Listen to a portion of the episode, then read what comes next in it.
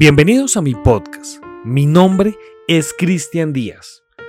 Un saludo grande desde Colombia y muchas gracias por dedicar unos minutos de su tiempo para escuchar esto.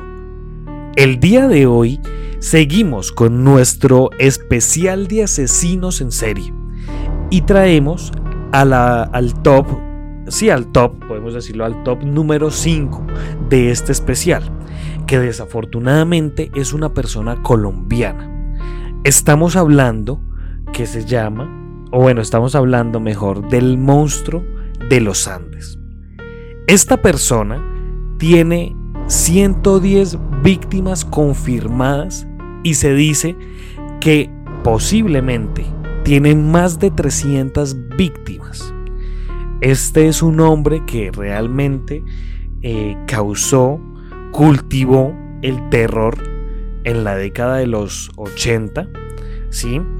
Y pues desafortunadamente asesinó a mucha gente de mucha manera, de muchas maneras indescriptibles. Así que no siendo más, le pido el favor que se ajuste los audífonos y que sea bienvenido a este nuevo capítulo de nuestro especial de asesinos en serie. Bienvenidos. Pedro Alonso López nació en 1948 en el municipio de Venadillo, Tolima.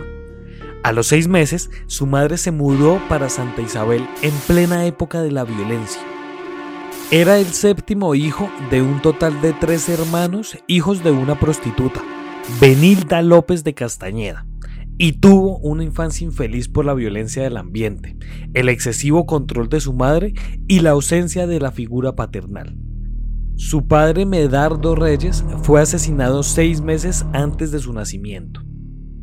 Vivían en una única habitación con cortinas como separación por lo que él y sus hermanos oían las interacciones de su madre con los clientes. En 1957, con nueve años de edad, fue sorprendido por su madre intentando mantener relaciones sexuales con su hermana menor y fue desterrado de la casa. Vagabundeó en un estado de indigencia como habitante de calle en Bogotá y fue abusado sexualmente. A la edad de 12 años fue adoptado por una familia estadounidense, pero una nueva agresión sexual por parte de un profesor le hizo huir de nuevo y volver a las calles.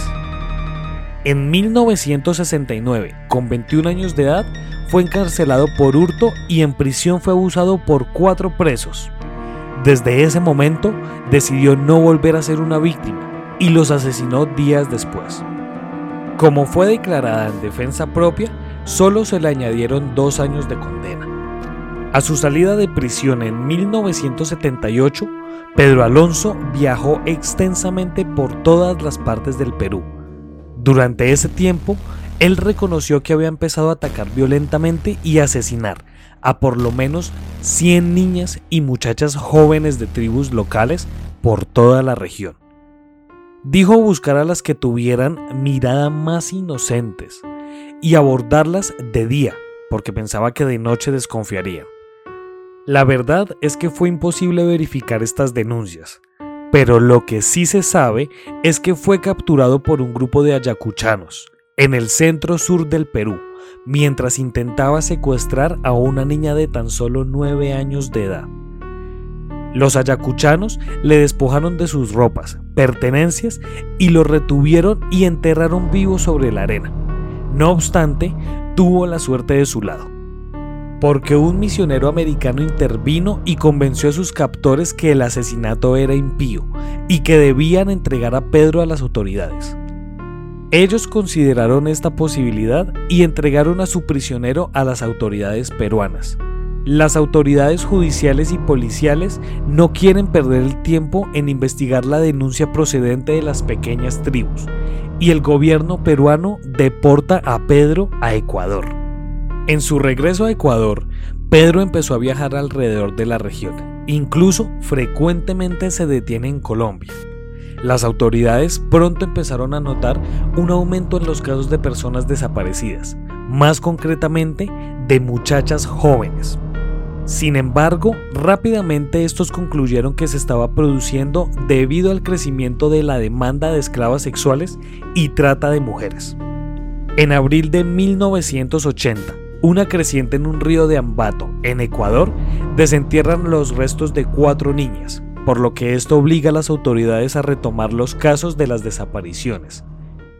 Mientras era difícil por los especialistas determinar las causas de las muertes, concluyeron que los cuerpos de las muchachas que habían encontrado habían sido escondidos por alguien deliberadamente para tratar de que no fueran descubiertos. Días después de la riada, una mujer de la localidad, Carvina Poveda, se dirigía a realizar sus compras a un supermercado local con su hija María de 12 años de edad, cuando un hombre desconocido intentó raptar a la niña. Carvina pidió ayuda para detener al hombre que trataba de huir del supermercado con su hija en brazos. Comerciantes locales acudieron rápidamente a prestar su ayuda, capturaron al hombre antes de que pudiera escapar y lo retuvieron hasta la llegada de las autoridades. Pedro se encontraba muy tranquilo cuando la policía llegó a la escena. Cuando regresaron a la comisaría principal con su sospechoso, su primera conclusión fue que tenían a un loco en custodia. Una vez en la oficina principal de la comisaría, Pedro se negó a cooperar con las autoridades y permaneció en silencio en todas las preguntas del interrogatorio. Los investigadores Pronto se dieron cuenta de que tendrían que emplear una estrategia diferente para hacer hablar a su sospechoso. Uno de los funcionarios pronto sugirió que llamaran a un sacerdote, el padre Córdoba Gudino, que conoció en prisión y mantuvo conversaciones en una celda con Pedro. El diseño de la estrategia de la policía era que el padre Gudino se ganara la confianza del sospechoso y reconociera sus crímenes. Al momento, Pedro empezó a hablar y al día siguiente ya había revelado actos tan repulsivos de violencia que el padre Gudino no pudo oír ninguno más y pidió que le sacaran de la celda. De cualquier modo, nunca se supo nada más de las declaraciones e investigaciones acerca de estos asesinatos. Lo que sí es conocido es que en 1980 se declaró culpable a Pedro Alonso López del delito de múltiple asesinato y fue sentenciado a 16 años de cárcel. Cuando se le preguntó qué hacía con estas víctimas, explicó que primero violaba a su víctima y entonces la estrangulaba mientras miraba fijamente a sus ojos. Quería tocar el placer más profundo de la excitación sexual antes de que su vida se marchitara. Esta parte del perfil Dijo una vez Robert Ressler, investigador criminalista del FBI, los asesinatos múltiples muy a menudo se deben a obsesiones de algún género relacionadas con sus madres. Una relación de odio en idioma popular.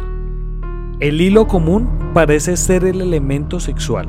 Madres que tienen muchos compañeros sexuales y el hijo es sabedor de esto. Por supuesto que los niños de prostitutas son más probables prototipos si se les expone a este tipo de conducta, agresiva y desentendida por parte de la madre. Pedro Alonso López estuvo preso en Ecuador hasta 1994 y fue entregado a las autoridades colombianas por pedido de extradición, donde fue recluido en un hospital psiquiátrico. Años después, en 1998, es declarado sano y dejado en libertad. Según algunos documentales, se llegó a emitir un pedido de búsqueda, localización y captura a la Interpol. La última vez que se lo vio fue el 22 de septiembre de 1999, cuando se presentó en la Registraduría Nacional de Bogotá para reclamar su nueva cédula de ciudadanía. Al momento no se sabe de su paradero actual aunque durante su detención un grupo de padres de víctimas habría manifestado hacer justicia por cuenta propia si Alonso López salía nuevamente en libertad. Se presume que fue ejecutado ilegalmente. De todas maneras no se ha vuelto a saber nada del monstruo de los Andes. Su madre está segura de que sigue vivo, pues, según cuenta, siempre que alguien cercano a ella se ha muerto, su espíritu se le ha revelado, cosa que no ha ocurrido con Pedro.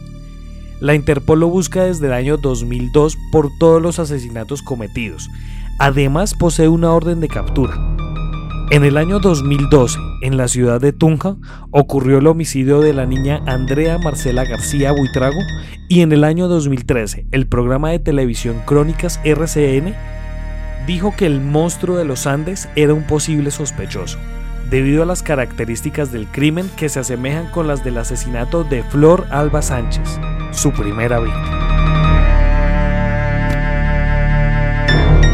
Lo que más me incomoda de este caso es que realmente tengamos, claro, obviamente muchas personas me van a decir que en Colombia hay violencia todos los días y tal, todo el asunto, sí. Pero lo que a mí más me conmueve es que tengamos una persona, un patriota, entre este top y que haya matado a tantas niñas, ¿no? O sea, uno se pone a imaginar, yo no soy padre, pero eh, tengo pues familia eh, donde pues obviamente quiero a muchas mujeres, ¿no? Primas, eh, tengo a mi novia, ¿sí? Tengo a mi misma mamá que realmente pues uno se pone en, en los pies de, de los padres, de los familiares de las víctimas y es muy complicado. Realmente yo creo que esta clase de personas no no, como que no sanan, por así decirlo, no, no, pues como que no se recuperan. No se ha visto ningún caso donde un asesino en serie de, de tales magnitudes vaya a la cárcel, se reforme y vuelva a la sociedad siendo una nueva persona. Creo que nunca se ha visto. Realmente la mayoría o mueren en las cárceles o los pocos que logran escapar vuelven a delinquir y vuelven a matar un ejemplo pasó con el sádico del charquito, que más adelante, mucho más adelante, seguramente vamos a hablar de él, eh, pasa eso. A él lo encarcelan, lo meten en la cárcel, en, ese, en esa época en la cárcel de Gorgona, la que quedaba, que era como una isla, y él logra escapar de allá y sin embargo vuelve como a la vida social y vuelve a delinquir y sigue matando a, niñas.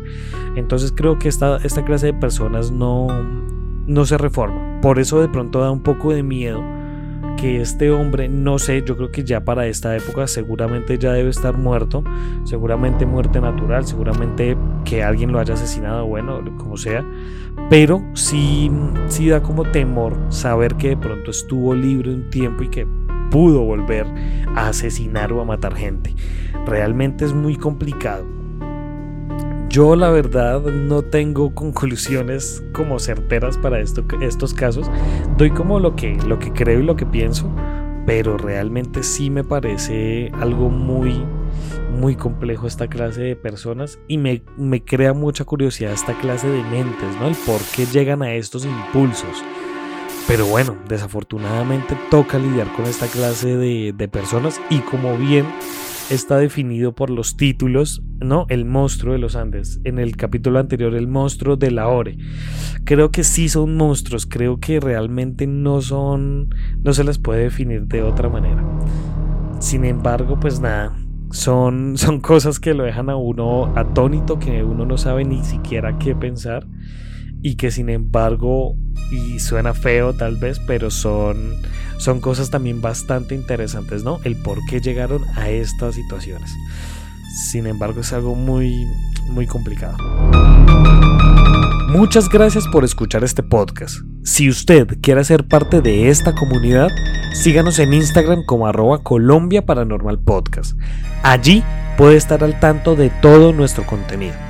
Muchas gracias, nos estaremos encontrando en otro caso misterioso de la Colombia Paranormal.